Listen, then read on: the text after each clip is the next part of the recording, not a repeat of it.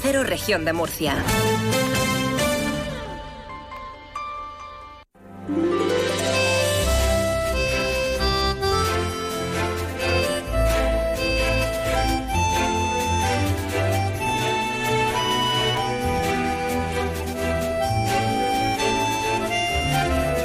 En estos momentos comienza Más de Uno Región de Murcia. Toda la información y el entretenimiento hasta las 2 menos 10. Julián Vigara.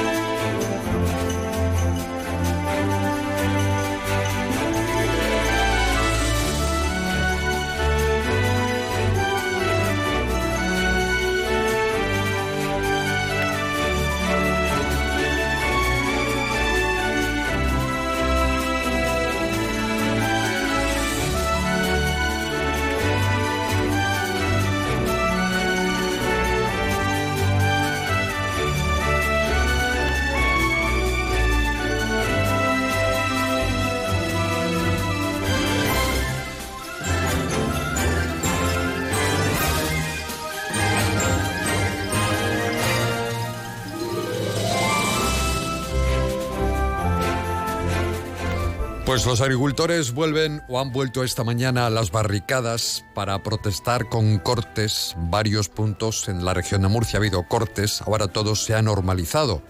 Eh, parece ser que no hay ningún problema. Enseguida nos vamos a ir hasta la DGT. ¿Qué tal? Muy buenas tardes. ¿Cómo están ustedes? Nos hablamos desde Onda Cero Murcia. Las protestas de los agricultores han vuelto a nuestra comunidad. Eh, lo hacían esta mañana. Han provocado retenciones, cortes de carreteras en distintos puntos de la región.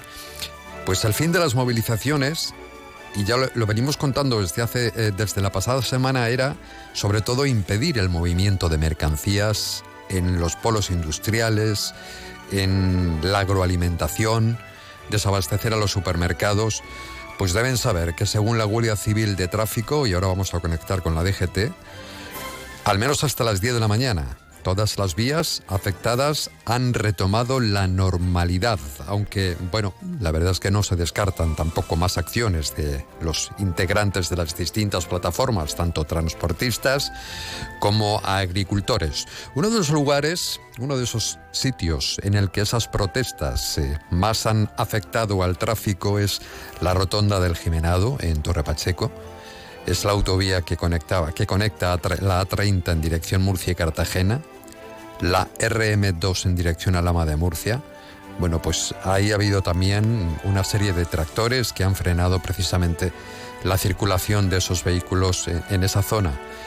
Y mm, a esta hora de la tarde, al menos hace un momento, no había ningún tráfico, no había problemas con el tráfico. Vamos a saber eh, si la situación sigue tranquila, si ya no hay ninguna movilización y el tráfico se ha despejado y la normalidad está de nuevo en las principales arterias y carreteras de la región. Patricia Arriaga es la compañera que está en la DGT para comentarnos, para salir de dudas precisamente sobre este asunto. Actualizamos. ¿Qué tal, Patricia? Muy buenas tardes. ¿Qué tal? Buenas tardes. Pues a esta hora precaución porque registramos tráfico lento en la AP7 en el acceso a San Javier. En el resto de carreteras a esta hora tráfico bastante tranquilo, pero recordamos estamos en un día de nuevas movilizaciones agrícolas que pueden condicionar a lo largo del día la circulación. Ya saben que disponen de toda la información en los canales habituales de la Dirección General de Tráfico. Pues es mucho mejor, además, que, si tiene pensamiento de salir a utilizar el vehículo y moverse por nuestras carreteras o a algún punto concreto fuera también incluso de nuestra comunidad, que se ponga en contacto con la DGT, visite la página de la DGT porque ahí estará toda la información. Esto va cambiando continuamente. Bueno, iremos a lo largo del programa actualizando precisamente esa situación de conocerse, como decíamos, alguna novedad con respecto al tráfico. Y otra noticia importante y tiene que ver con el Ayuntamiento de Murcia. Ha habido acuerdo, porque no gobernaba en mayoría, en este caso el Partido Popular, en el Ayuntamiento de Yecla. Aquí ha habido una, una coalición, el Ayuntamiento de la región de, Yecla, eh, como decíamos, eh, ha mm, llevado a cabo una coalición, Partido Popular y Vox. Estamos hablando de dos formaciones que finalmente eh, han tenido que entenderse para lograr ese acuerdo con el consistorio de Yecla, que desde las pasadas elecciones era gobernada por el Partido Popular, con mayoría simple. Eso significa que, claro, tú puedes gobernar con una mayoría simple, pero a la hora de aprobar en el Pleno cualquier presupuesto, lo que necesites, necesitas apoyo del resto. Y ese apoyo estaba en el PSOE o en Vox. Finalmente, evidente, como es lógico, ¿no? Pues eh, han negociado con, con Vox. Los tres ediles de Vox se suman a los nueve del Partido Popular, con lo que consiguen de esta manera, ahora sí, esa mayoría absoluta con la que sacar adelante temas como simplemente los presupuestos municipales, que es algo muy importante. Vamos a escuchar al portavoz de Vox, a Vicente Quiles, que será desde ahora el primer teniente de alcalde. Dos concejales de esa formación se van a incorporar a la Junta de Gobierno local y van a gestionar materias como industria, emergencia, sanidad, comercio o agricultura.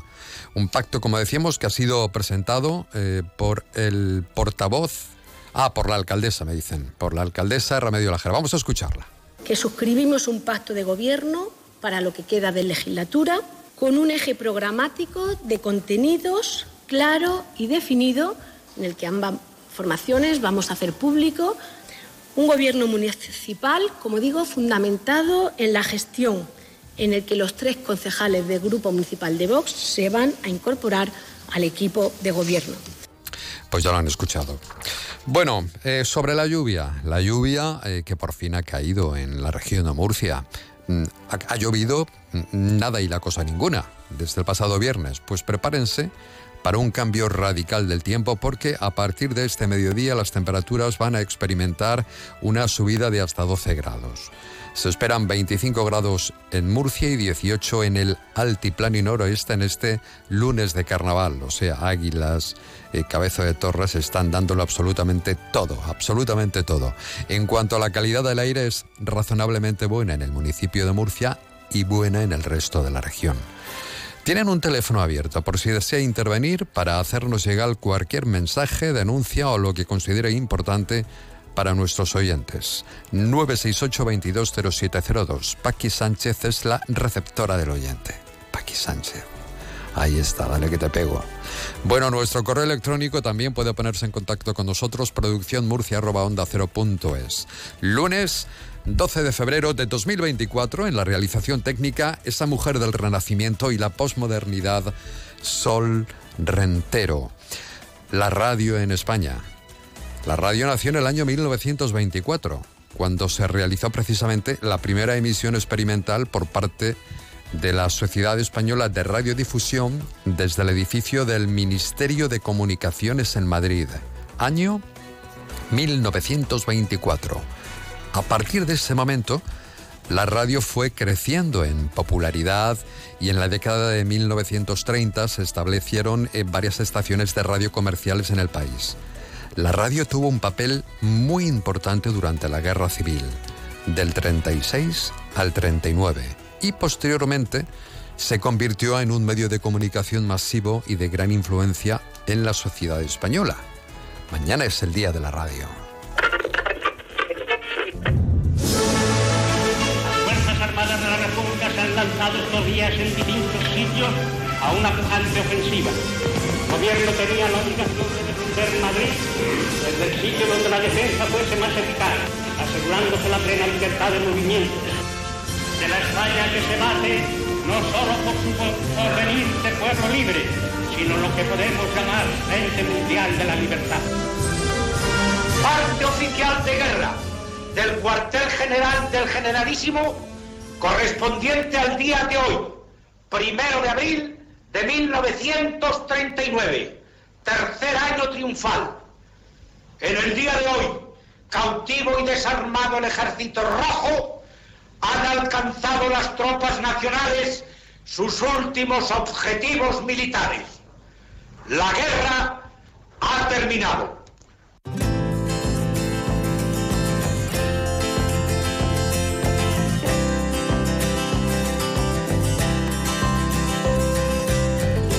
Vamos con la previsión del tiempo. Eh, conectamos con la DGT para conocer qué tiempo nos espera. Perdón, con el AEMET.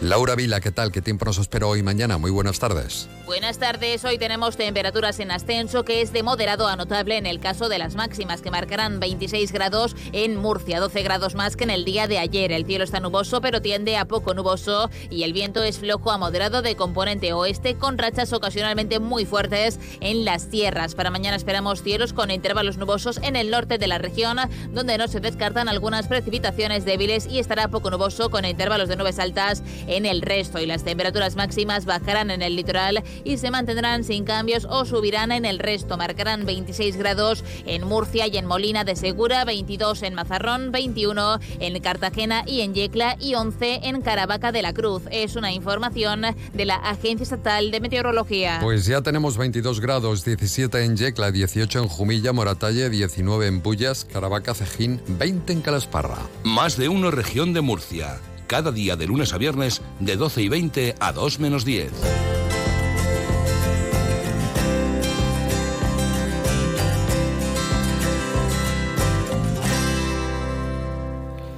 En nuestra sección, ¿a quién no le va a gustar? Desde Onda Cero, vamos a recordar en esta semana, con motivo, como decíamos, del Día Mundial de la Radio, se celebra mañana 13 de febrero.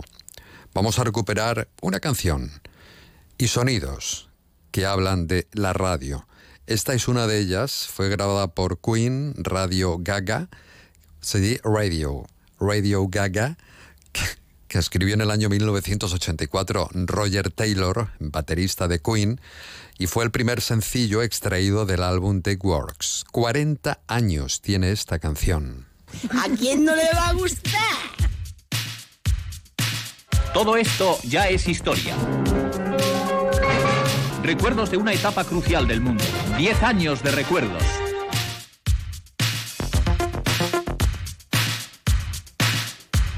Radio Popular de Madrid emite en onda media en 268 kilociclos. Cartelera de espectáculos y clasificación moral de los mismos.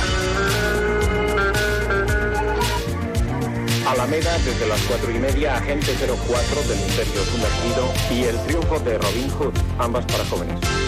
Avenida a las 5, 7, 45 y 11. Adivina quién viene esta noche, joven. Carrión, compañía Paco Martínez Soria, a las 7.45 y 11, de profesión soltero, mayores. Coca a las 5, 7.45 y 10.45, el detective, gravemente peligroso.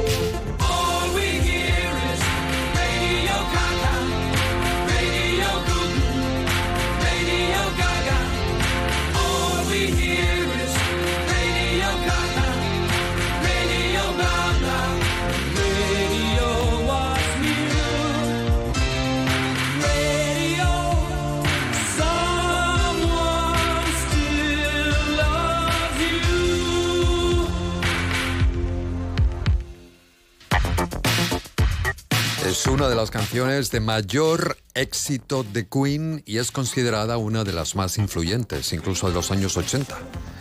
Incluso con el vídeo musical Radio Gaga, un homenaje a la radio y su importancia como medio de comunicación por el tema que hace referencia, ¿no?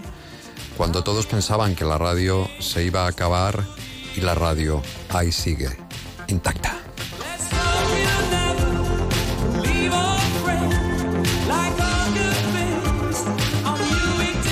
La letra también destaca el poder de la radio para entretener, para conectar a las personas a través de la música. Radio Gaga. ¿Se acuerda usted de esta canción, Ángel? No me digas que no te puedes. Hombre, por favor, buenas tardes. Maravillosa canción, himno de, de los que nos amamos la radio. Una pasada. Radio.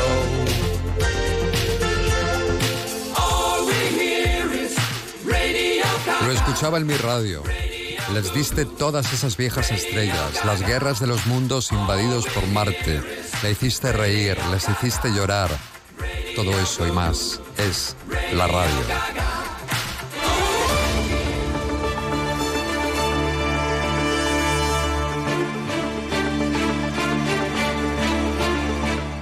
Nos hiciste sentir que podíamos volar. Ay, Así que no te eso. conviertas en un simple ruido de fondo. un sistema de apoyo para las chicas y chicos que no saben o simplemente no les importa y solo se quejan cuando no estás allí. Tuviste tu tiempo, tuviste el poder, pero todavía está por llegar tu mejor momento, decía Freddie Mercury. Qué bueno, bonito. cantaba Freddie Mercury porque la canción la escribió el baterista Roger Taylor, efectivamente.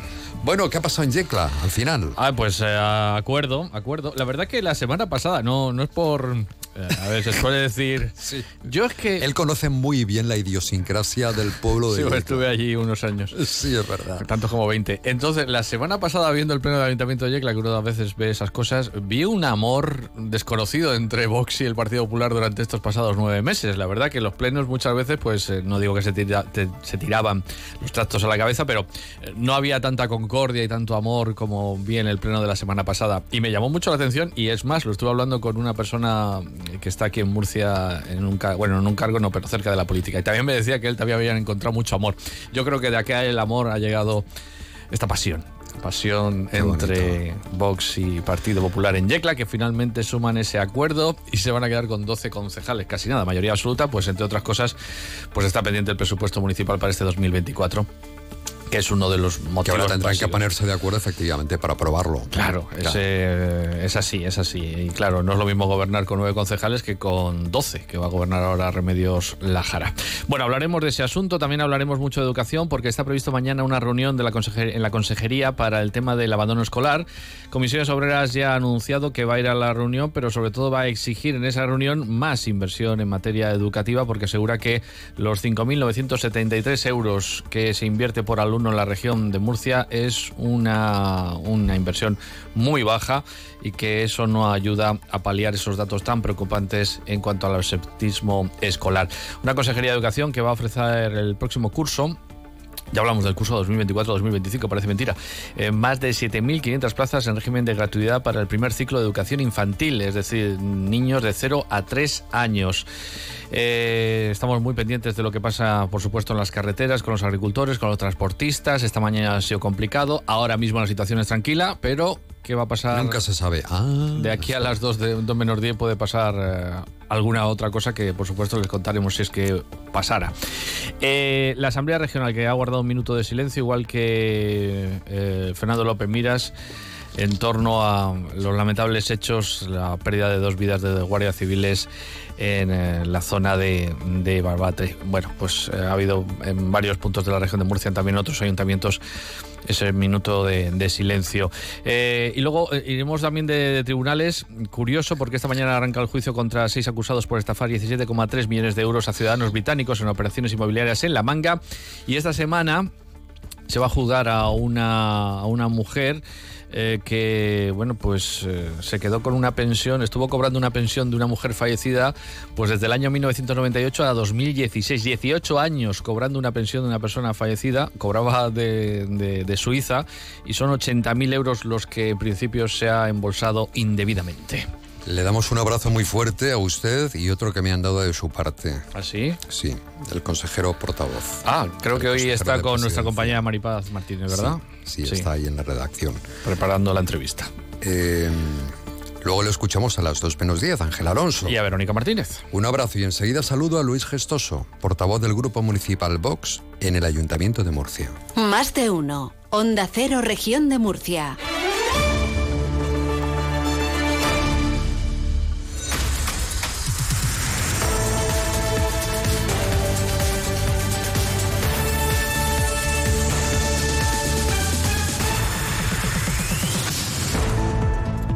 Lo contábamos el viernes, la Junta de Gobierno ha aprobado el proyecto para la ejecución de lo que va a ser la primera fase de la rehabilitación integral del mercado de Verónicas. Una actuación que según el responsable, el concejal responsable, pues va a contar con un presupuesto de licitación de más de 3 millones y medio de euros y que ha sido remarcada bien o remarcaba bien consensuado con los placeros. En esta primera fase del proyecto eh, se llevarán a cabo los trabajos de rehabilitación integral de fachada y cubierta. Y el pasado viernes, si lo recuerdan, estuvo con nosotros y estuvimos hablando de ello. Y hoy el Grupo Municipal Vox ha llevado a cabo una rueda de prensa de carácter urgente al hilo precisamente de este asunto, a propósito de este tema. Eh, Luis Gestoso, ¿qué tal? Portavoz del Grupo Municipal Vox en el Ayuntamiento de Murcia. Muy buenas tardes. Hola, buenas tardes. Bueno, ¿qué tiene que decir Vox eh, sobre este asunto del mercado del que ya estuvimos repasando algo el pasado viernes? Creo que han pedido eh, la dimisión, ¿verdad?, esta mañana de alguien. Sí, del señor Pacheco, entre otras cosas, pues por todas las todas las mentiras que dijo, porque es que son mentiras, eh, precisamente en tu programa. Eh, luego me acusó el Partido Popular de hacer una haciendo una haciendo una nota de que lanzaba bulos y noticias falsas y que debía demostrar las acusaciones sobre todo el tema de la gestión de Mercasa de los mercados y hoy hemos aportado pues toda la documentación. Pues documentación en la que por ejemplo pues eh, aparece eh, el alcalde como presidente del Consejo de Administración de Mercamurcia y en la cual, o sorpresa, el 49% del accionariado de Mercamurcia pues lo tiene Mercasa. Hemos aportado fotos en las que se ve el alcalde reunido eh, con el presidente de Mercasa, pues visitando el mercado de Valdespartera en Zaragoza, otra con el alcalde de Zaragoza, y luego hemos recuperado, por supuesto, de la hemeroteca, pues todas las, pues todas las noticias que ha habido al respecto pues, por ejemplo, Mercasa organiza una visita del alcalde de Murcia Zaragoza para mostrar la remodelación del mercado de la Luza. Eh, el propio Ballesta dice que quiere que Mercasa le oriente, le dirija y le ilustre y vamos a contar con su colaboración. Eso lo dijo en 20 minutos. Es la verdad, en la opinión, pues diciendo que la empresa pública Mercasa quiere entrar en la gestión de las plazas de abastos etcétera, etcétera, etcétera. Eh, bueno, y el otro día, pues ya, ¿para qué nos vamos a, ya, pues, por supuesto que, que, mintió porque no hay ninguna partida presupuestaria para esos tres millones para hacer esa obra. Por supuesto mintió diciendo que en noviembre iba a estar acabado, cosa que es imposible porque no está hecho ni, ni siquiera el proyecto. Y, y entonces, pues ante eso luego dijo también lo de la ordenanza, que es que estaban elaborando una ordenanza y que por eso no adjudicaban nuevos puestos. Pero ¿y eso qué tiene que ver? Si tiene una ordenanza en vigor que puede adjudicar los puestos. En fin, como nosotros lo que estamos viendo es reiterarnos en lo que dijimos y el, este equipo de gobierno pues tiene por costumbre eh, pues pues mentir sin, sin que sin, sin despeinarse y sin mover un músculo ya vimos a la señora Rebeca en el que ya pedimos su dimisión por todo el tema de las discotecas, pues todas las mintió incluso en el pleno, pedimos la dimisión del señor Corchón también por lo mismo, y ahora este, pues este concejal, pues viene otra vez, hace una rueda de prensa en la que se dedica a insultarme, pero encima es que lo único que hace es, pues, pues eso, decir mentiras y, y tratar de ver si nos calla la boca, pues con un órdago que yo no me explico cómo se puede tirar ese órdago, decir que dimita por no por no por, por no estar diciendo la verdad cuando hay una documentación abrumadora que, que dice pues todo o sea dice punto por punto reafirma todo lo que yo he denunciado y es que tienen un plan y es echar a los placeros para meter a Mercasa en la gestión de las plazas de abasto municipales, porque están cerrando todos los puestos y no los adjudican. Y eso es más que prueba, más que suficiente. Aparte de los movimientos accionariales que ha hecho el alcalde en, Mercasa con Mercamurcia, que esto indefectible, o sea, esto sin, sin, lugar a duda a lo que va es que la gestión municipal de los mercados a la que se refiere sea una gestión pues que la lleve Mercasa. Y desde luego nosotros no estamos dispuestos a que decenas de familias de mercaderos pues se vayan al paro. Bueno, eso lo han contado los medios, pero hace tiempo eh, descartaba mm, el, concejal que eso vaya a suceder, ¿no? Y que ya quedaba muy claro por parte de los placeros en las conversaciones que había eh, habido entre eh, ayuntamiento y, los, bueno, sí, bueno, pero, bueno, pero vamos a ver, un gobierno que dice que va en campaña, que va a derogar el plan de movilidad el día siguiente de entrar a gobernar y no solo no lo acaba, sino que lo amplía, un gobierno que dice que, que ellos no tienen nada que ver con Mercasa y resulta que nos ponemos a investigar y tienen están al, 51 y 49% de socios en, en Mercamurcia, pues mire, usted comprenderá que a mí eso no me da ninguna garantía. Y a mí desde luego ya soy muy mayor pues para que nos engañen. Y en Vox hemos venido aquí a decir la verdad y a no tratar de tomar el pelo a la gente y resolver los problemas. Y lo que han hecho con Mercasa, lo que están haciendo es por la vía de los hechos que cierren los mercados, que cierren las plazas, que cierren los puestos y meter ahí a una gran empresa a gestionarlo. Y eso el tiempo lo dirá. Desde luego nosotros nos vamos a oponer y vamos a hacer todo lo posible para que esa empresa, para que esos pequeños comerciantes que gestionan nuestras plazas de abasto sigan y desde luego, insisto, el señor Pacheco mintió el otro día y creo que debe dimitir pues por lo que dijo de la ordenanza, por lo que dijo de los 3 millones, por lo que dijo que en noviembre iba a abrir eh, la rehabilitación del mercado de Verónica, etcétera, etcétera. No pueden ya tomarnos el pelo tan impunemente porque desde luego aquí está voz para denunciarlo. Gracias Luis, un saludo muy fuerte, portavoz del Grupo Municipal Vox en el Ayuntamiento de Murcia. Un abrazo. Nada, muchas gracias a vosotros y a los oyentes. Un saludo. Hasta luego, adiós.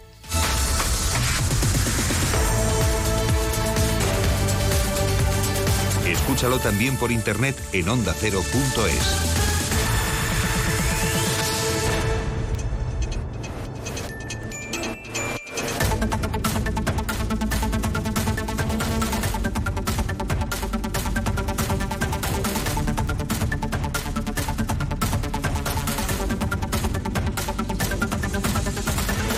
El senador del Partido Popular de la región de Murcia, Francisco Bernabé, ha exigido un impulso contundente a la alta velocidad. En esa línea, Bernabé ha asegurado que el AVE no llegará a Cartagena y tampoco en Lorca, al menos hasta 2030, pese a que Sánchez prometió que estaría en ambas ciudades en 2026. Es lo que ha comentado.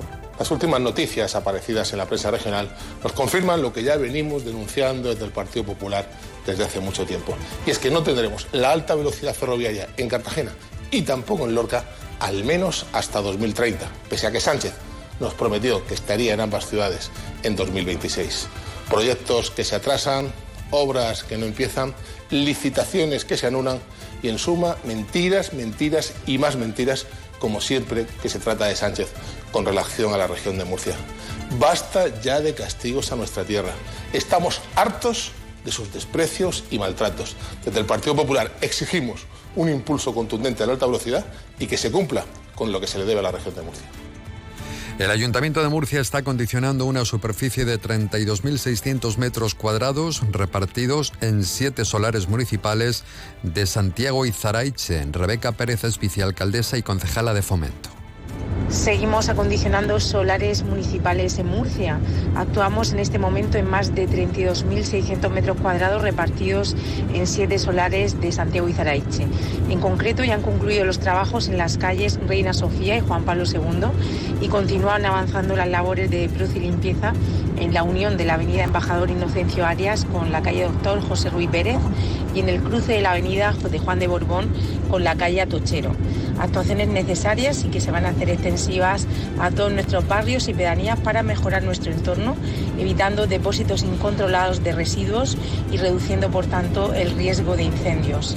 La Junta de Gobierno local ha dado luz verde al proyecto de reparación del Colegio Público José Rubioz Gomariz, ubicado en la pedanía murciana de Cabezo de Torres. Los trabajos cuentan con un plazo de ejecución de 60 días naturales y un presupuesto de licitación de eh, algo más de 96.000 euros, según la concejala de Educación del Ayuntamiento de Murcia, Belén López. Esta actuación en el Rubio Gomariz tiene un plazo de ejecución de 60 días naturales y como les he dicho antes, pues la, inversión aquí es de 96.829 euros. Actualmente este colegio presta servicio a 127 alumnos de Cabezo de Torre para los cuales pues va a ser una muy buena noticia. Más de uno. Onda Cero, Región de Murcia.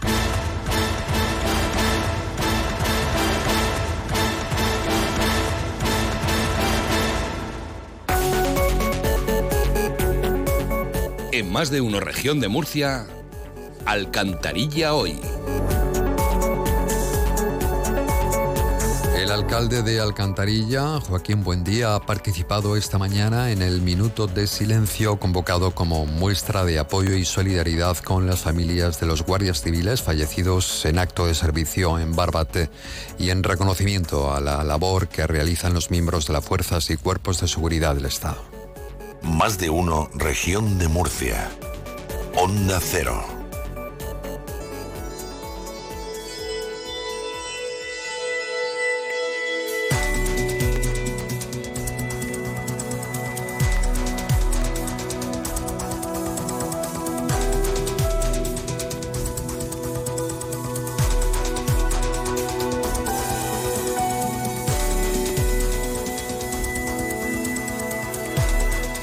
Pasada semana, la concejala del Grupo Municipal Socialista en el Ayuntamiento de Murcia, Inoa Sánchez, eh, se daba una vuelta por Beniaján, entre otras pedanías, para observar el estado de alguno de esos espacios. Vamos a ver qué pudo comprobar. Concejala, ¿qué tal? Muy buenas tardes. Hola. Buenas tardes, Julián. Buenas tardes a todos. ¿Con qué se encontró? ¿Cuál es el estado de algunos de los lugares que pudo visitar en pedanías? Estuvimos concretamente en el jardín de las pistas de skate de la alberca porque nos dieron quejas varios vecinos, así como, como los miembros de la Junta Municipal del PSOE, y nos pidieron por favor que, que fuéramos y lo que nos encontramos fue una, una absoluta dejadez y, y falta de mantenimiento de, de, un parque que tiene que es muy importante en el municipio. Tiene una de las primeras pistas de skate que se hicieron que se hicieron allí, una zona verde bastante amplia. Está al lado de un centro deportivo, es un parque muy usado y la verdad es que el estado era lamentable. ¿Usted? Sí. sí. ¿Cuál era el estado exactamente, concejala? Pues el, había, nos encontramos de todo, desde suciedad en todas las zonas verdes, latas, plásticos, una silla de mobiliario de, de hogar de madera partida por la mitad, una papelera descolgada y quemada como si la hubieran usado para hacer una barbacoa, una bicicleta atada a una farola sin ruedas que llevaba allí mucho tiempo, bancos para sentarse rotos, astillados, sin mantenimiento. Y luego lo que lo que quizá más me puede preocupar eh, que estaban los arbustos sin podar, pero también vimos en algunos árboles de gran porte algunas ramas secas y están pegadas a, la acera por la que transita la gente entre la alberca y Santo Ángel y bueno pues no que no, no nos gustaría que se pusieran un, un riesgo para los viandantes. El escenario estaba lleno de pintadas, la escalera que baja al cuarto de almacenaje de debajo estaba sin limpiar meses y meses y meses por la cantidad de suciedad que acumulaba. Las pistas donde lo, los chicos y las chicas patinan tenían arena.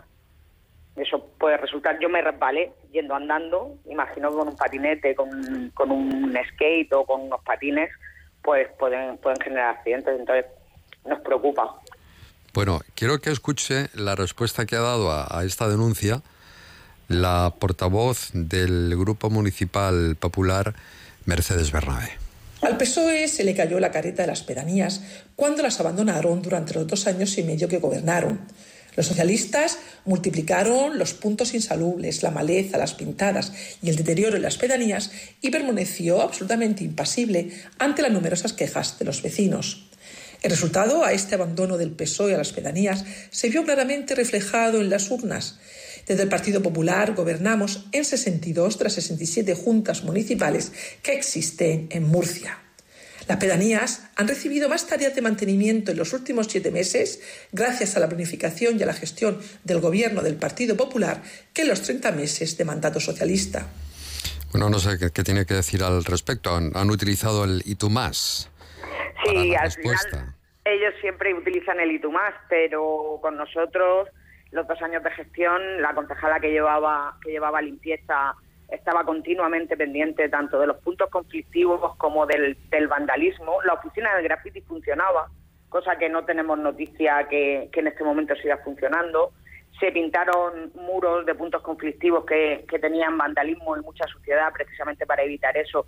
Se consiguieron mejorar muchísimos puntos del municipio y además los parques y jardines estaban limpios, estaban acondicionados, se cumplía el contrato, y los jardines de pedanías estaban en las mismas condiciones que los jardines del centro. Yo quisiera recordar que ya denunciamos hace un tiempo que esta Navidad, por ejemplo, los operarios de parques y jardines estuvieron dando servicio en el centro de Murcia, pero nada en las pedanías. Algo parecido pasó con limpieza. Entonces, pues bueno, cuando tú concentras y dejas sin servicio a la mayor parte del municipio de Murcia, porque recordemos que la mayor extensión no está en el centro de Murcia, sino que está en pedanías y la mayor, el mayor porcentaje de población está en pedanías, pues no, no es precisamente lo que dice la, la concejala Bernabé, cuando además eh, le han quitado presupuesto a las pedanías. Las pedanías no tuvieron capítulo 6 de inversiones en el año 2023, por lo tanto tienen menos capacidad económica para cometer obras para hacer aceras, para asfaltar una calle, eso no es preocuparse por la ciudadanía, no es cierto lo que está diciendo la, la del Partido Popular. Han anunciado que van a cometer en los próximos días también diferentes actuaciones de mejora en la vía pública de ocho pedanías por un importe de cerca de 400.000 euros.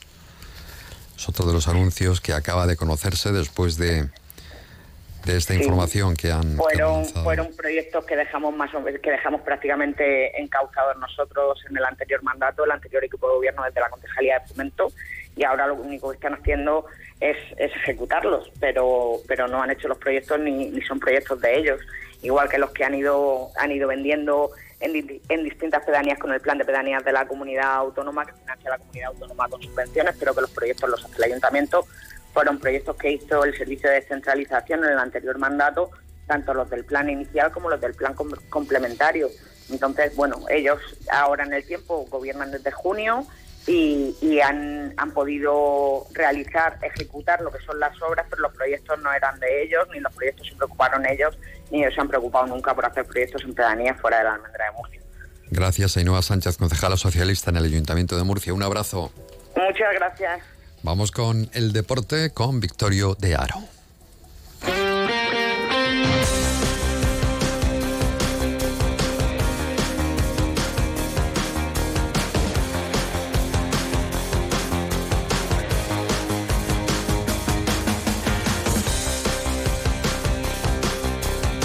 Victorio de Aro, ¿qué tal? Muy buenas tardes. Julián Vigara, ¿qué tal? Buenas tardes. ¿Cómo van las noticias deportivas que ha dejado el fin de semana?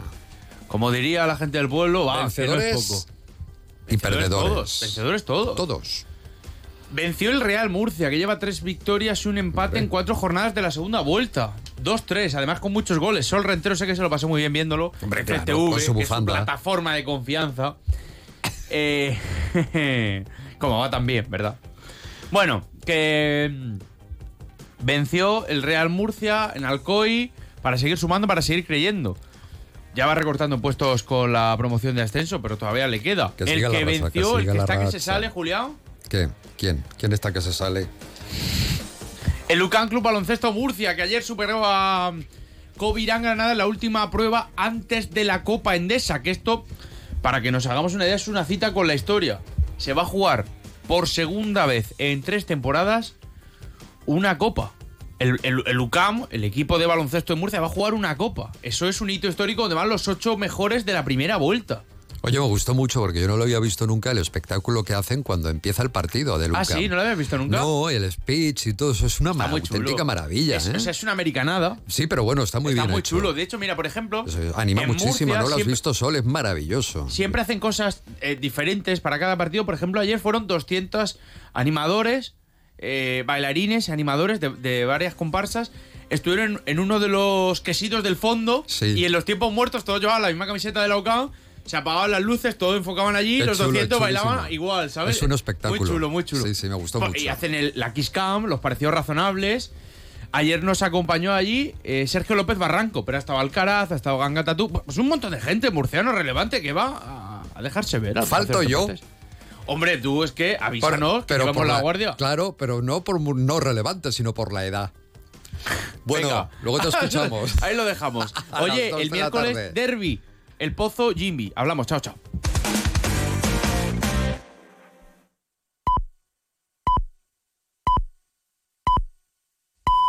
Es la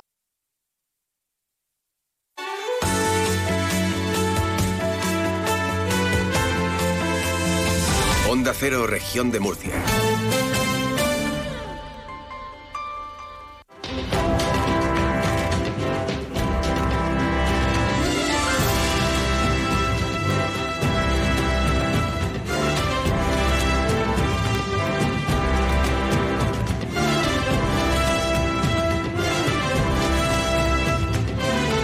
Más de uno. Julián Vigara. Onda Cero, región de Murcia. ¿Y qué les voy a decir con respecto al tiempo? En primer lugar, de nuevo, buenas tardes. Acabas de poner la radio. Nos puede escuchar desde varias frecuencias, no sé cuáles. no, sé qué, cuáles. Muchas, muchas frecuencias. Desde Yecla, Bullas. eh, Murcia sí me las sé. 92.9 y 97.7. Esas son las frecuencias del municipio de Murcia. ¿Por qué tenemos dos? Ah, pues no lo sé. No tengo ni idea. Y si no en internet, desde cualquier parte del mundo, onda cero.es. A lo que voy, yo quería anunciaros, lo he dicho al principio del programa, que las temperaturas van a eh, sufrir un cambio radical. ¿No había un programa de televisión que se llamaba así, Cambio Radical o algo de esto? Pues exactamente igual. Porque ayer tuvimos temperaturas bastante bajas, pero a partir de hoy ya van a subir a 26 grados, 27, o sea, nah, una cosa de nada. Estamos en invierno con 26 grados de temperatura. Estupendo, van a ir aumentando desde este martes, desde mañana, bueno, desde hoy hasta 10 grados. Aquí en Murcia más o menos van a aumentar de ayer a hoy unos 12 grados. En fin, pues eso. Ah, otra cosa. eh, tenemos también aviso amarillo por fuertes vientos de hasta 70 kilómetros por hora en el noroeste y en el altiplano, donde hay que echarse unas cuantas piedrecitas en el bolsillo. Enseguida saludamos a nuestro próximo invitado. Nos vamos a dar una vuelta. Así que estamos como muy enamorados. Os los vamos a recomendar un sitio muy especial. Más de uno. Onda Cero, región de Murcia.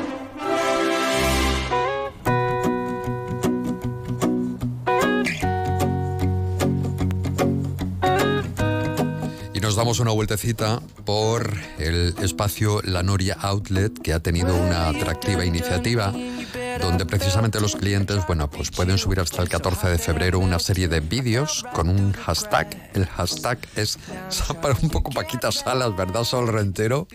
El hashtag es San Valentín La Noria. San Valentín La Noria para poder participar en el sorteo que nos lo cuente eh, Germán López, que es gerente de la Noria Outlet. ¿Qué tal, Germán? Muy buenas tardes. Hola, muy buenas tardes a todos. Habéis tenido un fin de semana muy, muy especial, muy hecho para enamorados, ¿eh? Así es, hemos tenido un fin de semana diferente eh, para enamorados y también cultural, porque también hemos difundido un poco el teatro clásico entre todos los visitantes del centro. Bueno, y ha quedado el- la imagen de muchas personas que habrán pasado por allí, por el centro, que se han grabado en, vídeo, ¿no? En, todo este espacio, y ahora tienen la posibilidad de poder colga- colgarlo, ¿no? En, en las redes con el hashtag San Valentín La Noria para poder entrar en un sorteo. ¿De qué sorteo estamos hablando? Pues es el sorteo de un vale de 50 euros para gastar en cualquier tienda del centro comercial de aquí de, La Noria. Como bien has dicho, durante el sábado pues estuvimos con una pareja de, actores que representaban a Romeo y Julieta, a la famosa obra de Shakespeare y que iban pues representando pequeñas escenas eh, del- de la obra por el centro comercial y al mismo tiempo pues eh, consiguiendo que la gente participara en, en el concurso de declaraciones de amor. La gente tenía que hacer su declaración de amor en un set que habíamos puesto con pues con un sofá y y un sillón en el que Romeo o Julieta se declaraban su, su amor mutuamente. Y eh, lo que tenían que hacer los visitantes es grabarse en vídeo y ese vídeo subirlo a, a las stories de bien de Instagram o bien de Facebook. Y con eso y con el hashtag que has comentado, San Valentín en la Noria, eh, con eso ya participan en el sorteo y el próximo miércoles, el día de San Valentín, pues conoceremos el, ganador o la ganadora. San Valentín de ese, concurso. en la Noria, ese es el hashtag para mm. Instagram, en el Story o en Facebook. Perfecto. Bueno, ¿cómo está evolucionando este espacio, de la Noria? Y, porque podemos encontrar pues una oferta muy variada, especialmente de ropa, ¿verdad?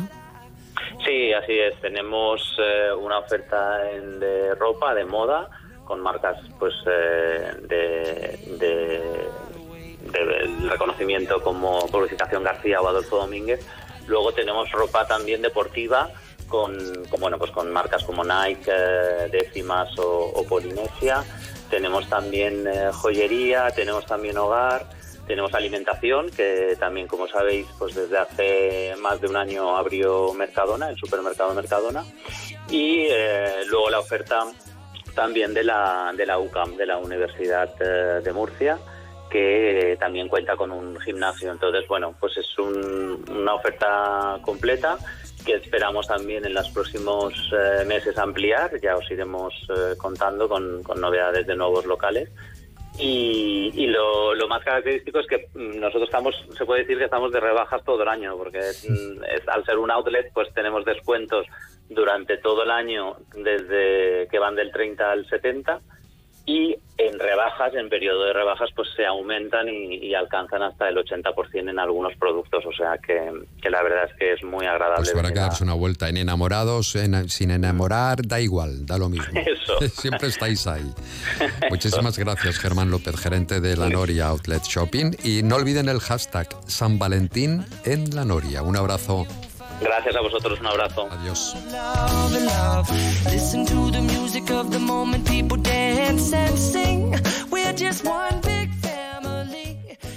En Onda Cero, región de Murcia, más de uno. Si cuando escuchas San Valentín te imaginas a alguien, imagínalo con flores. Este 14 de febrero enamora con FH Fernando Hijo. Más de 50 años haciendo de cada momento vuestro momento. Teléfono de las Flores 968 21 También en nuestra tienda online fhfloristería.com. Este San Valentín, enamora con FH Fernando Hijo.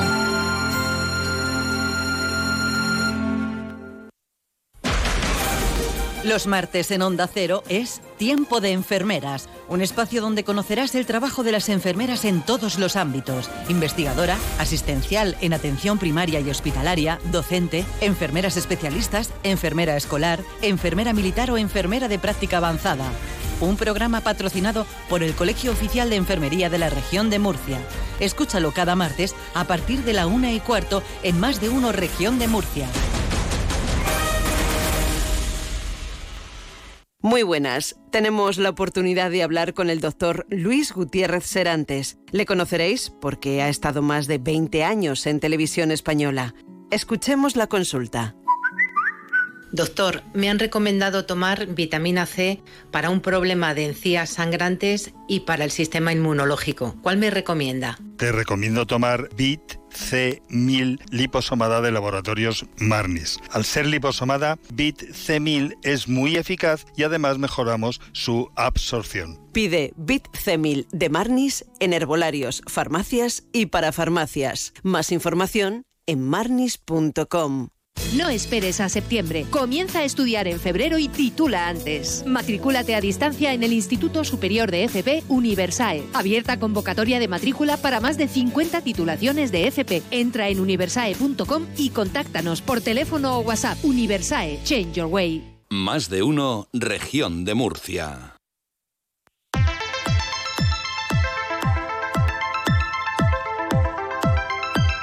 No quiero olvidarme porque al final del programa, eso de las 13.35, a partir de la una y media, va a estar con nosotros el ganador del premio Nadal, César Pérez Gellida. Va a estar eh, unos instantes con nosotros hablando de esa novela que ha ganado y que merece la pena leerla, Bajo Tierra Seca. Eso será al final del programa. Porque antes queremos también conversar con el presidente del Colegio de Aparejadores, con Antonio Mármol, que han presentado, lo hacían el otro día, lo que va a ser la primera edición de los premios a la idea innovadora en edificación. Vamos a conocer de qué va esta propuesta ¿Qué tal? Antonio Mármol, presidente del Colegio de Aparejadores. Muy buenas tardes. Buenas tardes a todos. Bienvenido a Onda Cero. Esta es su casa. ¿Cómo van las cosas por el complejo mundo de la construcción y de la innovación y de edificación y todo esto? Porque aquí hay eh, muchos actores, ¿verdad? En todo este mundo. Sois muchos, muchas disciplinas. Sí, efectivamente. El mundo de la construcción es un mundo en el que intervienen eh, numerosos agentes y es preciso una coordinación muy efectiva para que el proceso constructivo finalice con éxito. Y en este y en todo esto, ¿qué tiene que ver aquí? ¿Y cuánto tiene que ver el, el colegio y los aparejadores? Bueno, pues en el proceso constructivo los aparejadores somos uno de los agentes más importantes del proceso, de la edificación. Somos los que dirigimos la ejecución de las obras para que lleguen a buen término, siempre siguiendo las prescripciones del proyecto y cumpliendo toda la normativa técnica que, que es de obligado cumplimiento. ¿Hay mucho trabajo en este momento o no? Sí, bueno, el sector siempre, nuestro sector eh, siempre está con bastante actividad. Es verdad que últimamente ahí ha bajado un poco en cuanto a la nueva vivienda, pero se está incrementando la obra de rehabilitación y de hecho nosotros en nuestro sector, eh, compañeros nuestros, prácticamente no hay paro. Es decir, que los arquitectos técnicos eh, no, no hay paro en nuestra, en nuestra profesión. O sea que los arquitectos técnicos y las personas que ahora mismo, los jóvenes que nos estén escuchando y que quieran dedicarse a ello, tienen una buena salida, ¿no? Sí, sin ninguna duda. Es una, además una profesión muy bonita, una profesión eh, muy creativa, en la que se interviene directamente en obra, pisando la obra, es decir, estando a pie de obra, eh, viendo todos los materiales, eh, analizando los procesos directamente con todos los albañiles. Es decir, que es, una actividad muy interesante y muy, y muy atractiva para la gente joven que quiera incorporarse a este mundo. Yo les invito, si quieren, a que nos conozcan y, que puedan participar de él. Bueno, vamos a hablar de esta propuesta, de la recepción de, propuestas de estos premios a la idea innovadora en edificación, porque yo imagino que habrá em, muchas empresas y muchas personas que estén trabajando proyectos, ¿no? Sí, la, intención de estos premios es incentivar a los compañeros que de alguna forma tienen alguna idea, para mejorar los procesos, mejorar procedimientos eh, y en definitiva ser más eficaces dentro del proceso constructivo, hacerlo eh, más viable, más económico, más sostenible. Y en ese sentido pensamos eh, junto con el CETECON, con el Centro Tecnológico de la Construcción del que somos socios fundadores, el Colegio de Aparejadores, pensamos que quizá incentivar eh, y motivar a los técnicos para que se presenten a estos premios era, podía ser una buena idea para apuntalar el sector dentro de estas iniciativas de innovación que necesariamente eh, debe de tener. O sea, son propuestas de ideas aún no consolidadas las que pueden participar. Exacto, es decir... Para llevar a cabo, ¿no? Exacto, un compañero que tiene una idea de cómo se puede mejorar cuando se levanta una fábrica de ladrillo, cómo podemos mejorar y ser más efectivos, más eficientes a la hora de colocar el mortero en cada hilada. Pues si se le ocurre, oye, pues yo con este instrumento que he ideado, que tengo en mente, que podríamos hacer, eh, pues podríamos mejorar este procedimiento. ¿no?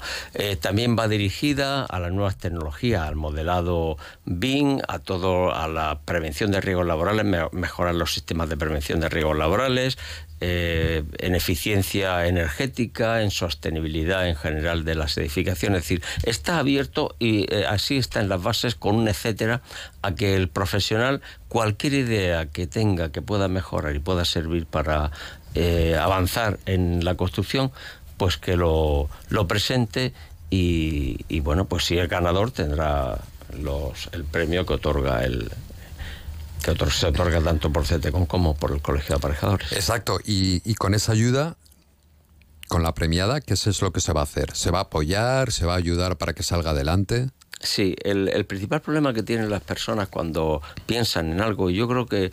que la financiación. Es la financiación. Y además en las empresas hay siempre mucho miedo a que los propios empleados o eh, pues diga, propongan, hagan una propuesta, hoy podríamos hacer esto. Es decir, el empresario generalmente atiende poco a la voz del empleado. Y el empleado que está haciendo todos los días una misma cosa es el que mejor conoce cómo podría mejorar y qué, y qué necesitaría para, para, para ser más eficiente. ¿no? Y por lo tanto eso es lo que intentamos, que los compañeros que están todos los días eh, a pie de obra, pisando obra, pues hagan sus propuestas para con las eh, con la intención de, mejorar siempre todo el proceso constructivo. ¿Alguna temática concreta o no?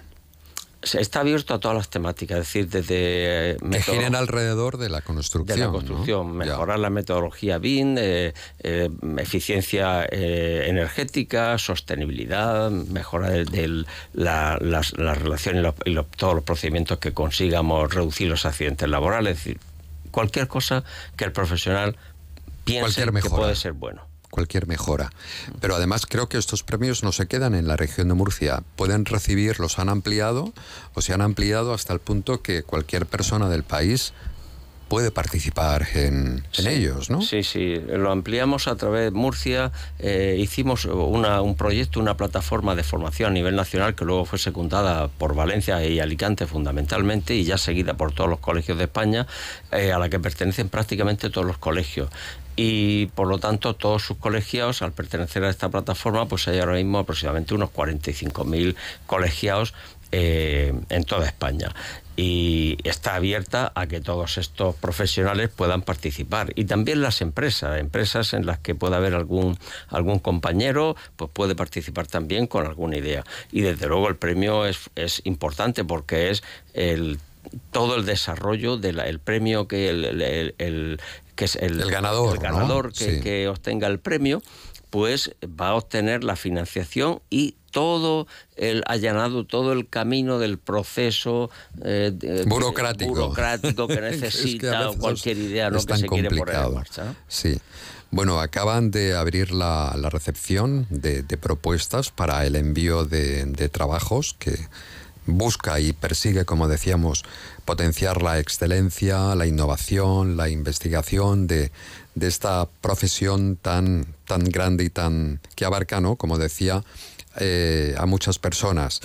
¿Hasta cuándo está abierta esa posibilidad de entregar un trabajo o una propuesta? Sí, está abierta hasta el 30 de marzo. Todavía tienen tiempo entonces, hay ¿no? tiempo, hay tiempo y una Hasta vez que se reciban todas las propuestas... el jurado ¿Han empezado ya a recibir o no? Sí, no, aún no. Todavía no. eh, hay que Vale. pensar que los requisitos pues exigen, eh, en las bases están cómo se tiene que presentar, es decir, que aunque uno tenga una idea, tiene que plasmarla en un, pa- en un papel, un- hacer un desarrollo, hacer una memoria, una memoria descriptiva de en qué consiste su propuesta y eso requiere pues un tiempo. Entonces, bueno, se ha dado un plazo de un mes y medio a fin de que dé tiempo a que los profesionales puedan preparar esta, sus propuestas. Bueno, pues que vaya muy bien esta idea. Nos parece muy interesante, sobre todo para las personas que a pie de obra efectivamente saben que, conviene no mejorar eh, y que los eh, sus jefes, en este caso los empresarios, ¿no? que sean más receptivos a esas cuestiones que plantea esa, esa persona, ese, ese trabajador. Antonio Mármol, presidente del Colegio de Aparejadores, muchísimas gracias por haber estado con nosotros. ¿Y estudiantes no pueden participar? Sí, también Ah, está también. abierto a estudiantes de último curso de carrera. sí. Muy bien, pues nada, ánimo a todos. Un abrazo. Muchas gracias. Hasta luego. Días. Adiós.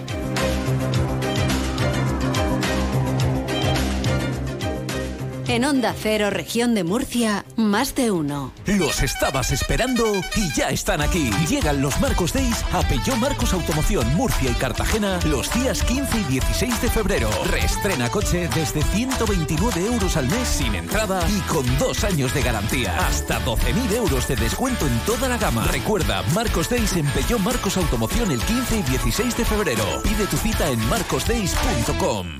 Llega el Carnaval Week de Tader. Del 8 al 17 de febrero vive la magia del carnaval con talleres de maquillaje, bailes, desfiles y concursos espectaculares como el de body paint y el de batucadas. Toda la magia del carnaval la podrás vivir en Tader. ¿Te lo vas a perder? Vive el carnaval más divertido. Consulta la programación en tader.net. Caravaning Alicante, 31 años contigo. Del 9 al 11 y del 16 al 18 de febrero. Gran exposición de caravanas, autocaravanas, campers, módulos residenciales y artículos de camping. Zona Food Trucks. Recuerda, dos fines de semana, del 9 al 11 y del 16 al 18 de febrero. La mayor feria del Levante es Caravaning Alicante. Firalacant, en IFA.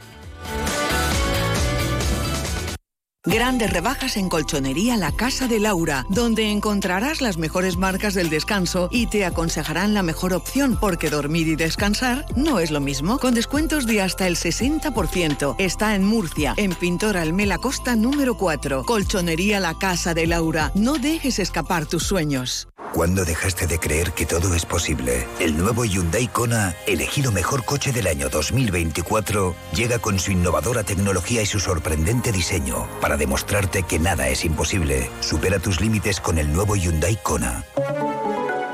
Hyundai, única marca con cinco tecnologías eléctricas. Gasmóvil, tu concesionario oficial Hyundai en Murcia. Más de uno. Onda Cero, región de Murcia.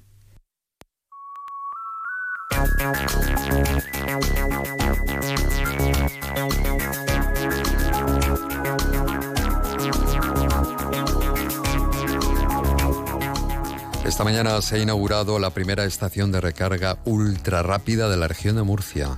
Hay cargas, efectivamente, eh, de, de coches eléctricos, pero esta es la primera que es eh, ultra rápida y que ha puesto en marcha, en este caso, Iberdrola. Vamos a saludar a su director general, al director general de Iberdrola, al CEO.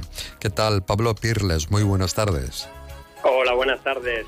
Bueno. Mira, solo, solo, solo por comentarte, eh, somos, eh, soy el director general de la alianza entre Iberdrola y BP Pulse, que es la BP de toda la vida, las gasolineras. Iberdrola y BP se han aliado para crear esta, esta sociedad. Bueno, haciendo músculo entonces, ¿no? Entre, dos grandes, en este caso, Iberdrola y BP Pulse. Correcto, así es. Bueno, ¿cómo, ¿de qué estamos hablando exactamente? Porque hablamos de una estación recarga, pero ultra rápida. ¿Qué inconvenientes tienen las anteriores? Inconvenientes ninguno. Ninguno. Estas estaciones ultra rápidas lo que nos permiten es cargar mucho más rápido. Nos permiten hacer viajes, cargar a lo mejor en 10 minutos la, la- mientras te tomas un café o, o vas a un momentín al baño, nos permiten cargar todo lo que necesitamos para llegar, por ejemplo, pues a Madrid, ¿no? Desde aquí de Murcia. Y las, eh, las otras estaciones que, por ejemplo, tiene Iberdrola, en el resto, ¿qué tiempo se tarda? Si no es ultra rápida en cargar un vehículo. ¿O Depende también de la batería y del vehículo y del motor. Claro, siempre va a depender de las baterías y de los vehículos, pero las otras estaciones, las más habituales, suelen ser de 50 kilovatios y nos permiten cargar pues a una velocidad mm, adecuada, sobre todo si las compaginamos con, con en vez de ir un momento a tomar un café, pues con, con tomar un- una hamburguesa en un restaurante de comida rápida o con, o con otro tipo de actividades, ¿no? O sea, sería una media hora. Sí, Más en media menos, hora cargamos suficiente hora, para ajá, un recorrido para menor. Depende, depende siempre de- del recorrido que estemos haciendo. Lo que nosotros queremos hacer es poner al alcance de, de todos los conductores, de todos los ciudadanos, una manera de recorrer muy largas distancias, que tampoco es lo que hacemos todos los días, con lo cual todo tiene su sitio. Lo que, lo que nosotros hacemos es algo que a día de hoy en España todavía no está cubierto y para eso se han aliado estas dos grandes empresas. Em, porque han elegido precisamente el centro comercial Tader para implantar en, bueno, en Murcia, no sé si en la región existen otros, pero al menos en Murcia, la primera recarga ultra rápida. Eso por un lado, ¿no? ¿Por qué el centro comercial Tader y cómo van a ir evolucionando en este caso? ¿Cómo se van a ir implementando este tipo de recargas en, en la región? Bueno, eh, es muy buena pregunta. Eh, ¿Por qué lo hacemos aquí? Primero, porque es un, un socio, el centro comercial Tader, que ofrece a, a todos los usuarios una amplia oferta comercial, de ocio, de, alimentación, que nos permite eh, aprovechar nuestro tiempo. ¿no? Luego, y fundamentalmente, por nuestra ubicación, por la ubicación del centro comercial Tader, que está en la conjunción, en un, en un nodo de caminos, ¿no? en la conjunción entre la A7, que va desde la frontera francesa hasta, hasta Gibraltar, que es un nodo de transporte súper importante, súper confluido, y la, y la autovía de Murcia a Madrid. Entonces, justo donde, justo donde se cruzan es, eh, es eh, un sitio idóneo y si además dispone de una oferta comercial como la que dispone el Centro Comercial Tader, pues es mejor que mejor, ¿no? Y sobre hojuelas. Así que es el motivo por el cual eh, hemos elegido este, este punto. Con respecto a poco a poco ir implementando eh, por parte de Iberdrola y BP Pulse eh, más estaciones en la región de Murcia, mm, ¿cómo, ¿cómo se está planeando? ¿Cómo es el futuro ¿no? en cuanto a que vaya creciendo? Pues mira, nuestra nuestra inversión, nuestra nuestra ambición de inversión es, es muy amplia. Iberdrola y BP Pulse tienen han establecido esta, esta alianza para que invirtamos mil millones de euros en, en recarga pública ultra rápida y súper rápida. Y evidentemente la región de Murcia eh, es, un, es un nodo súper importante para nosotros y tenemos mm, varios proyectos en marcha y, otros muchos en estudio. Hmm. Requiere una gran inversión por parte de, de Iberdrola y de BP Pulse poner en marcha este tipo de, de estaciones y si pues en cada una de ellas se hace evidentemente en, una estación BP. Pues mira, en cuanto al, volumen de la inversión, es una inversión muy relevante, es una inversión muy relevante que, que, requiere además eh, mucho esfuerzo, no solo una inversión en dinero, sino mucha dedicación. Eh, una, una, para que esto sea una realidad hoy, esto empezó hace tres años y medio. Nos ha costado todo este tiempo poder poner en servicio una estación como estas. Eh, requiere tiempo, dedicación, conocimiento, voluntad y, por supuesto, dinero. Sí, es, una inversión relevante. Y en cuanto a la ubicación, evidentemente, eh, las estaciones de servicio de la red de BP son, tienen unas ubicaciones eh, fantásticas que nos permiten perfectamente mm, previstas para que los viajeros hagan sus trayectos y, por supuesto serán uno, uno de los puntos fundamentales para eh, nuestra futura red. Aprovecharemos las fuerzas de las dos grandes empresas que cada una tiene, eh, ambas tienen grandes profesionales, mucho conocimiento a nivel tecnológico, mucho conocimiento de este sector eh, y estamos aprovechando todas las ventajas de nuestros socios para, para ser la referencia del sector, que es lo que queremos ser. Desconozco muy bien cómo funciona todo este sistema, pero em, un sistema de recarga de un vehículo eléctrico, ¿cómo se hace? Quiero decirle, em, que, bueno, el tiempo ya hemos visto que se trata de una recarga, en este caso ultra rápida, pero ¿cuál es el precio de, de, ese vehículo que va a recargar o del usuario de ese vehículo? No sé si en esto también varía dependiendo del precio de la energía. Claro, varía dependiendo del precio de la energía, del operador que, cada uno utilice, pero que la, experiencia de recarga es muy sencilla. Ahora te suena como algo un poco, te puede sonar como algo un poco complejo, pero realmente uno va con, su aplicación, eh, saca el QR del punto y en un minuto enchufa la manguera y está cargando. Es muy sencillo. Eh, yo animo a todos los oyentes a que a que tiren de su familiar, de su amigo que se ha comprado un coche eléctrico, que lo prueben un día con él y que, eh, hombre, que lo haga en una estación de Iberdrola Beauty Pulse, que, trabajamos mucho para que, para que esa experiencia de usuario pues sea lo más sencilla, lo más, lo más agradable posible, ¿no? En cuanto a los precios, pues en general son precios que dependen de, qué operador utilicen, pero siempre son precios más convenientes que la gasolina. O sea, eso iba a preguntar, de mucho más económico y, pues, por supuesto, ecológico al, al 100% que la gasolina o que el gasoil. Absolutamente. Es, un, eh, aquí no hay combustión. La, producción de la electricidad que utilizan los vehículos es una producción eh, de energías renovables, 100% renovables. España es una potencia mundial en energías renovables y la región de Murcia, dentro de España, es, puntera en las energías renovables y toda la energía que se carga en, la estación, por ejemplo, del centro comercial de Tader, está producida en Murcia y a, partir de, de, fuentes renovables. La producción de Murcia de energía fotovoltaica a día de hoy eh, es muy grande y, más grande que lo va a ser en el futuro. Bueno, pues es el futuro. Efectivamente, es, es el futuro. Y muchísimas gracias, eh, Pablo Pirles, que como decíamos es CEO de esta alianza que ha habido, ese casamiento, esa comunión entre Iberdrola y BP Pulse, por habernos presentado esta, mm, estación de recarga ultra rápida que podemos encontrar desde hoy y que ha sido inaugurada en el centro comercial Tader. Un abrazo muy fuerte, a seguir creciendo. Muchísimas gracias. Hasta luego. Un abrazo. Adiós. Adiós, Pablo.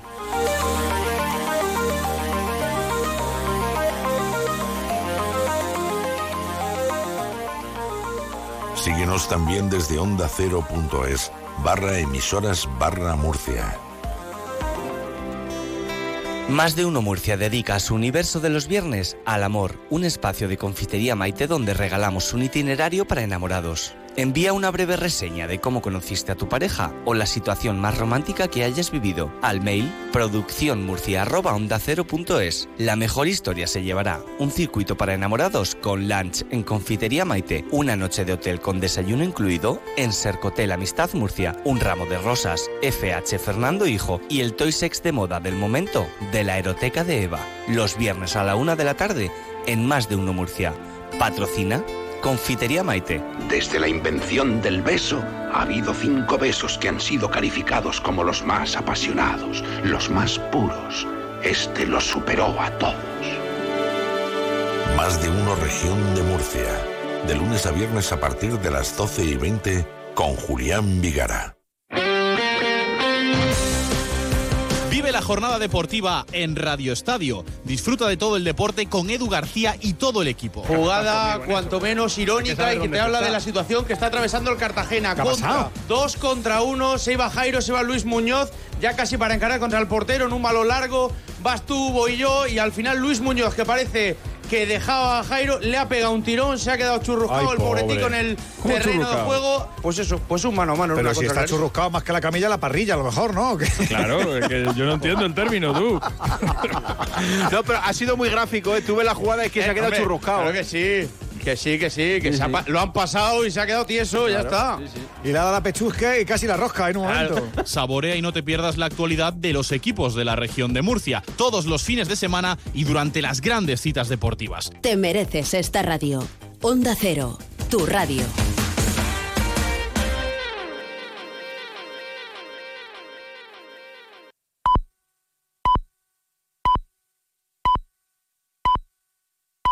¿Reconoces este sonido?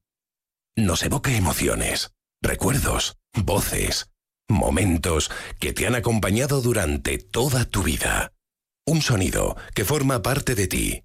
El sonido de la radio. Y 100 años después, la radio es más radio que nunca.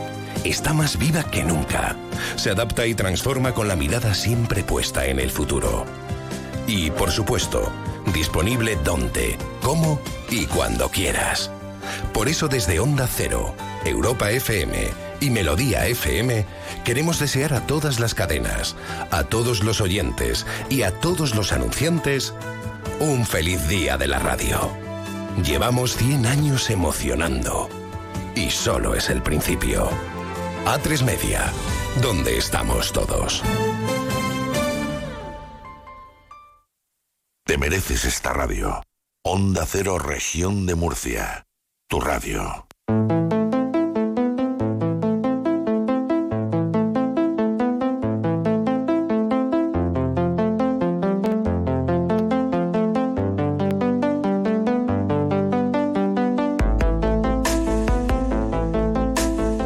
Bajo Tierra Seca es la novela vencedora del Premio Nadal que ha escrito César Pérez Gellida, uno de los grandes especialistas en, en- el thriller, en novela negra. Y bueno, adelantamos que esta historia mm, yo creo que va a cautivar a sus seguidores y sobre todo también a los nuevos lectores, ¿no? Hasta el límite, por muchos motivos por la trama, que lleva muchísimos giros, por cómo nos traslada hasta el lugar, hasta la época, para descubrir unos personajes que a buen seguro eh, se quedarán en la memoria selectiva de cada lector, sobre todo la protagonista, que es de Armas Tomar. Suspense sin par o sin parar hasta el final de esta novela, Bajo Tierra Seca, de la que tenemos la suerte de conversar unos minutitos con su autor, con César Pérez Gellida. ¿Qué tal César? Muy buenas tardes y enhorabuena por ese premio Nadal 2024. Buenas tardes y muchas gracias. Bueno, la novela negra, eh, la verdad es que siempre te ha dado ¿no? muy buenas eh, satisfacciones, grandes satisfacciones. ¿Cómo es, César, o cómo debe ser?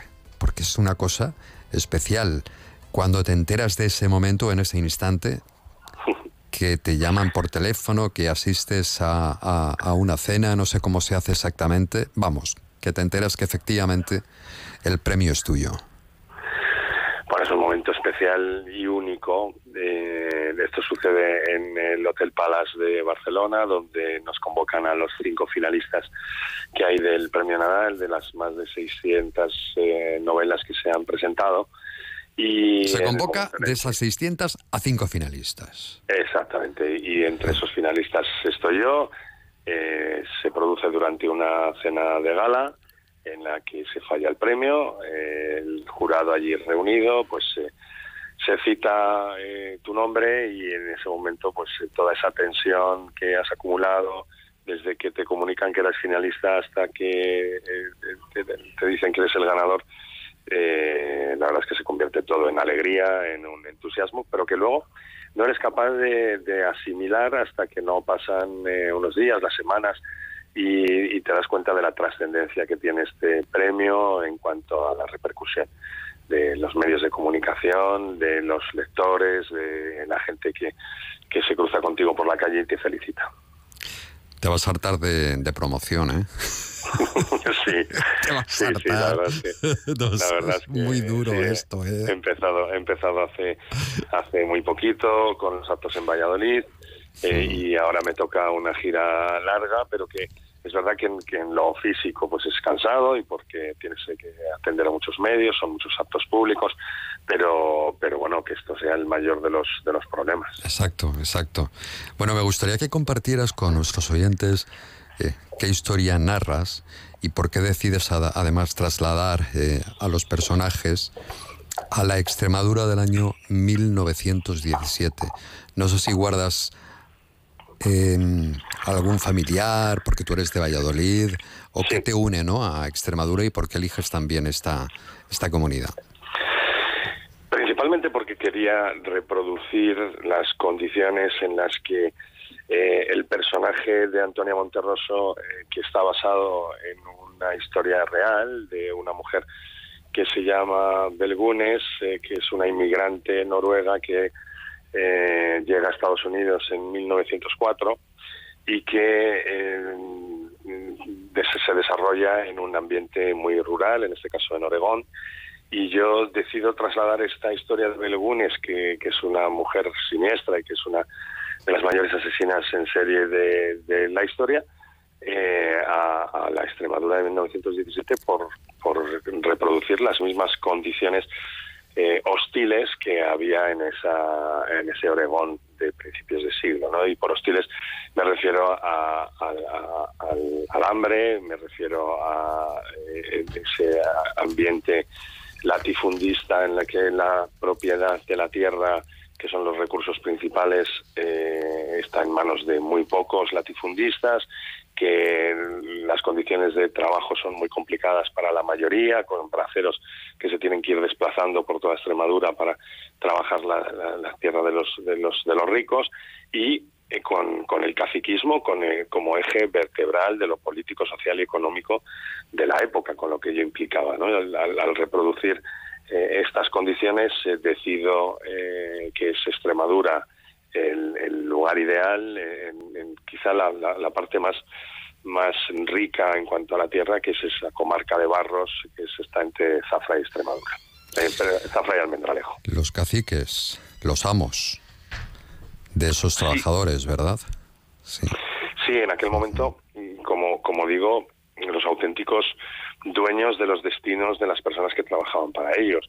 Es, una, es, es un ambiente casi feudal porque eh, ellos tenían su personal armado que defendían las tierras, eh, se comportaban eh, como, como los dueños y propietarios de esas, de esas vidas y que además tenían eh, eh, a los políticos en su mano, tenían los recursos naturales y los recursos económicos y por tanto eran los que vertebraban esa sociedad de, de principios del siglo XX en, en- en las áreas latifundistas del país, las dos Castillas, Andalucía y Extremadura.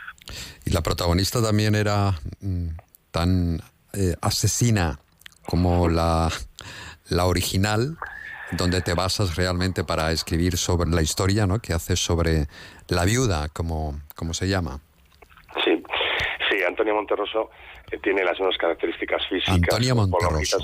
Exactamente, de- que, que Belgunes es una mujer eh, con, que mide, mide 1,85, que llegó a pesar hasta 120 kilos de peso, con muchas curvas, con rasgos eh, físicos eh, y faciales muy nórdicos y, y sobre todo con, con, con una capacidad para manipular a los hombres eh, muy grande, ¿no? Ella se da cuenta de que la forma más rápida y más recta es eh, controlar a, a esos hombres que, que son propietarios de, tierras y poder ir subiendo en lo social eh, a pesar de todo, ¿no? Es una mujer muy maquiavélica, muy manipuladora y traza una, una línea recta que se va tiñendo de sangre entre el sitio en el que está y hacia dónde quiere llegar. El trasfondo de, de la novela, porque es algo que he leído, que llevas mucho tiempo ya barruntando, ¿verdad?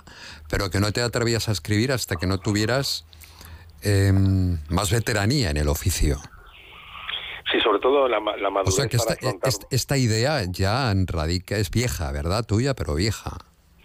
Sí, es una, es una idea. Yo, yo conozco la historia de Belgunes desde hace años, cuando estaba investigando sobre eh, tipos de asesinos en serie para otras eh, novelas, precedentes y, y me encuentro con esta historia. Lo que pasa es que quería eh, traérmela a un lugar, eh, hacerla mía, quería traerla a un lugar en, en España, tenía que valorar muchas premisas y, y luego visitar los, los sitios, ¿no? Entonces todo esto requería tiempo, requería de mucha madurez del oficio para eh, afrontar un proyecto en el que tenía que trasladarme en el tiempo y tenía que, que dibujarlo muy bien. Pues ha llegado el mejor momento, fíjate, o fíjense, que además es premio Nadal. César Pérez Gellida, Bajo Tierra Seca, es la novela vencedora de ese premio Nadal 24. Un abrazo muy fuerte y enhorabuena. Muchísimas gracias. Hasta luego. Hasta luego. Bueno, nos marchamos. Llega ahora la información regional con Ángel Alonso y Verónica Martínez. Mañana volveremos a las 12 y 20. Hasta mañana. Conéctate cada día a la información. Más de uno. Onda Cero